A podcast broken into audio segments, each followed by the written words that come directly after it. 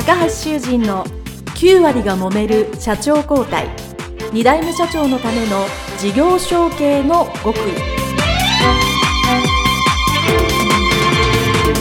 この番組は2代目社長専門経営コンサルタント高橋修人が経営に悩んでいる2代目社長やこれから社長になる後継者に向けて経営力を伸ばし会社を引っ張れるリーダーシップを身につけるための番組ですこれまで数百社をコンサルティングした実績から2代目社長ならではの悩みを知りその解決のための独自理論によって2代目社長もまた従業員も幸せに仕事ができることを目指した内容です皆さん、こんにちは。事業承継コンサルタントの高橋修人です。本日は後継者、後継社長のための受注率が上がるセールスシナリオについてお話をしていきます。中小企業にとって売り上げを上げることが大切だということはですね、もちろん皆さんご存知だと思いますし、日々努力、そして改善をですね、ずっとされていると思います。そしてこの私のこのポッドキャストでも、そして私のコンサルティングセミナーでもよく言ってますけども、その売り上げを上げるためにうまくいく、効果の高い、正しいやり方っていうのをですね、ぜひ実践していただきたいというのが私いろんな後継者、後継社長の皆さんにお伝えしていることなんですけども、今日はその一つのセールスシナリオについてお話をしていきます。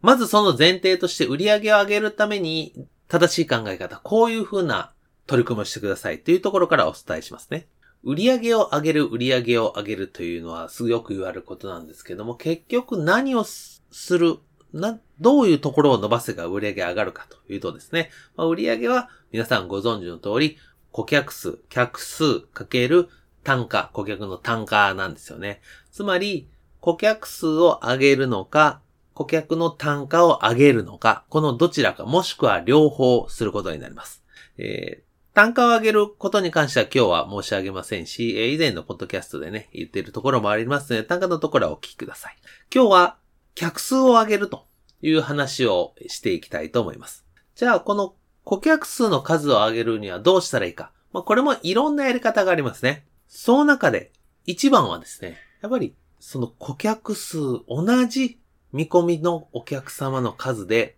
よりたくさんの方に契約、もしくは取引、えー、B2C だと商品を買っていただくという、その受注率の確率を高めることというのが、非常に重要です。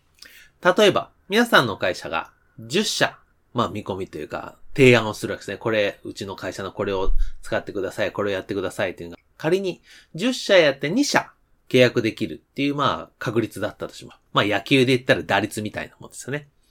だったとするとですね、じゃあ、売り上げを伸ばそうと思ったら、その最終的に取引いただいてる数を伸ばそうと思ったら、まずはその提案するお客様の数を伸ばさないといけないですね。つまり10社に2社っていう確率だとすると、今度15社にするてようやく3社、20社にして4社となります。ですから、中小企業ですね、売上を伸ばそうと思ったら、じゃあその見込みのお客様、もしくは提案するお客様を増やそうということで、これまではどんどんどんどんそういう数を増やすという活動をされていたと思います。それが宣伝であったり、PR であったり、えー、営業の方法であったり、まあ、数で稼ぐっていう方法ですね。もちろんこれも一つの方法であると思います。ですからそれが有効な会社、もしくは場面もありますが、今日はそうではなく、じゃあ仮に今10社のうち2社の契約の確率だとすると、じゃあこれを10社で3社、10社で4社というその確率、打率を上げることが、実は中小企業にとって、多くの中小企業にとって改善できる、まあ、伸びしろを持ってるということをお伝えしたいと思います。そしてこの受注率を上げるということが実は中小企業にとっては一番効果の高い売り上げを上げる方法だというのもお伝えしておきますね。なぜならですね、中小企業はどうしてもそんなにエネルギーがありません。さっき言ったみたいに、じゃあ売り上げを伸ばすために今まで10社提案してるとこを20社にしよう。もしくは30社、40社とどんどん増やそうとしてもですね、これあの、単純に時間ばっかり増えますよね。10社提案してるのは20社にすれば単純、時間が倍になります。まあ分かりやすく言うと倍働けっていう感じになる、なるわけですよね。そこまで人為的に余裕があるかというと、そこまでの余裕はさすがにないと思うんですよね。そうすると、同じ時間でいかに効果的に売り上げを伸ばすのか。これは別にサボるとか手を抜くわけではなく、そこの結果ですよね。より効果の高い成果、結果を出すために、普段の努力をどこに持っていくかっていう正しい方向性、正しい順番、正しい手順なわけです。ですから、この売り上げを上げようと思ったら、顧客に提案したり、まあ、えー、商店ですよね。普通の小売業であったら、お店に入ってくるお客様が、よりたくさん買ってもらえるって、その受注率、打率が重要なわけですよね。そしてそれを受注率を上げるためにですね、いくつかの方策を、があるんです。これも一つじゃなくて複数あるんですけど、今日は特にセールスシナリオについてお話をします。えー、セールスシナリオって何かないわゆるセールストークというのにあるんですけども、でもそれで、それ単なるトークではなくてですね、ちゃんとその会社によって、こういう順番で話して、こういうことをお伝えしながら、こういうことをしようっていうのをみんなで共有できるっていうのが、セールスシナリオなわけですね。セールストークだとね、どうしても個人の力量が大きくされるので、そうではなくて、会社全体としてこのシナリオでみんなで喋りましょうね。要は、ベテランから新人まで同じ話の内容、シナリオでできるということが会社にとっての力が高まるということになりますので、セールスシナリオというのは、そういうことで、私は今日お話をしていきたいと思います。では、このセールスシナリオの中ですね、何を喋るのかっていうとですね、大きく4つのテーマに分かれます。一つはですね、まずは皆さん共通して持っている不満とか、もしくは悩みをですね、まずは相手の顧客さんと共有する。まあ、確認する。もしくは共感するっていいです。今の現状、何かしらや、こういうの困ってる。いや、これ、ちょっと不便だと思ってる。っていうのをですね、まず確認するというのが大前提ですね。なので逆に言うと、ここの最初でつまずくと、こっから後ろの話でどんなに話しても意味がないわけです。ですから、まずはこの相手が何を不満に思ってるか不安に思ってるかっていうのをしっかり調べるっていうのが実はマーケティングとして重要なんですけど、その話はまあ今日はえ、ちょっと一旦置いておきまして、まずは一番最初に伝えるべきことは、いや、今こういうの困ってますよね、と。っていうのをですね、まず最初に言うことね。これが重要で一つ目。で、二つ目はですね、じゃあそれが改善したらどうなるかっていうのをですね、相手に伝えることです。こんな風に便利になりますよ。こんな風にワクワクします。こんな風に仕事がサクサク進みますよ。いろいろあると思います。おそらく中小企業であれば B2B、法人のお客様ですね、え、を提案するわけですから、その法人のお客様の仕事の短く、仕事が短くなるとか、品質が高まるとか、えー、仕事がサクサク進むとか、早くなるとかですね、そういうこう、ご自身がね、仕事上ではこうなったらいいなと思う結果あると思うんですけど、その、こうやったらうまくいきますよ。こうなったら便利になりますよっていうのをしっかり分野をですね、具体的に伝えるというのはこの二つ目で重要になって。そして三つ目は、なぜそれができるのか。なぜそれが我々ができるのかっていう我々のその理由ですよね。まあ、技術が高いとか、えー、まあ、専用のノウハウがあるとか、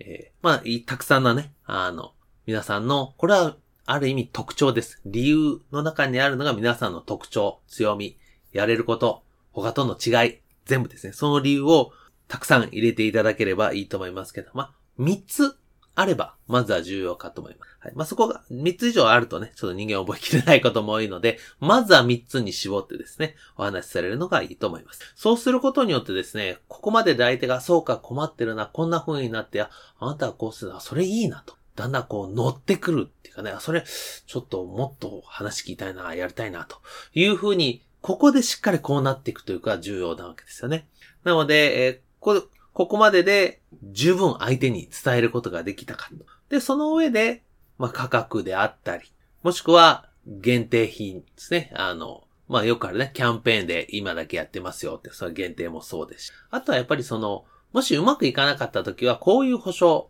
よくあるのは返金保証であったり、えー、例えばメンテナンス期間が、これ、延長してこれぐらいありますよとかですね。相手を安心させるポイントですよね。逆に皆さんが何か B2B で物を買う側になるときに、こうしてくれたら、えー、いいとか、えー、まあ、こういうことを、やってくれたときはですね、相手に安心感を感じたと。これはあの、人間って逆の立場に必ずなりますから、逆の立場になった時には、こういう風な、えー、保証をつけてもらったら安心だなって、安心感を与えるための様々なことですね。えー、まあ、これをですね、えー、ぜひ、こう、なんていうかな、しっかり伝えることによって欲しいんだけどなんか不安だなっていう要素を低下することができます。なので、えー、そういうのをですね、ぜひ安心感を与えて、相手の不安感を低減させるということをですね、ぜひやっていただきたいと思います。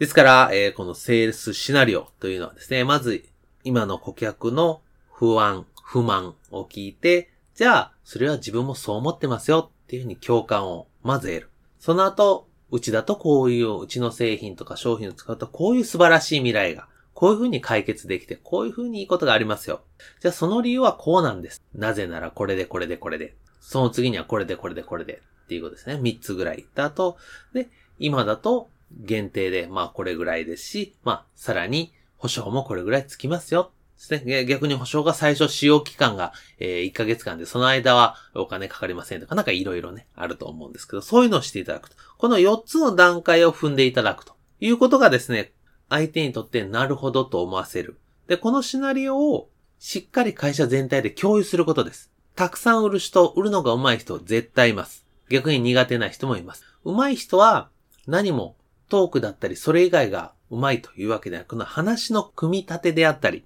その順番がきっちり整理されてるんですね。私もいろんなとこでコンサルティングをしてですね、当然このマーケティングの話もするんですけど、多くのうまくいってない方はですね、この正しいというかね、成果の高いやり方を、いや、自分のやり方じゃないからとかですね、あえてうまくいかない方に、のやり方をやってるわけですよね。なので、えー、まあ、スポーツで言うとですね、えコーチがこうやったらたくさんヒットが打てるよと言ってるのでですね、えそのやり方は違うと。あの、俺のやり方がいいって言って結局成果が出ないっていうね、そういうバッターと同じなわけです。まあ、それではもったいない。同じ努力をするんであれば、同じ時間働くんであれば、当然成果が出た方がいいというのはみんな一緒なので、そのシナリオをですね、一人だけではなく、会社内で共有して、よりよく、どんどんよりよくしていく。そうすることが後継者、後継者長の皆さんにとって、最終的に会社全体を高めることになります。で、このシナリオを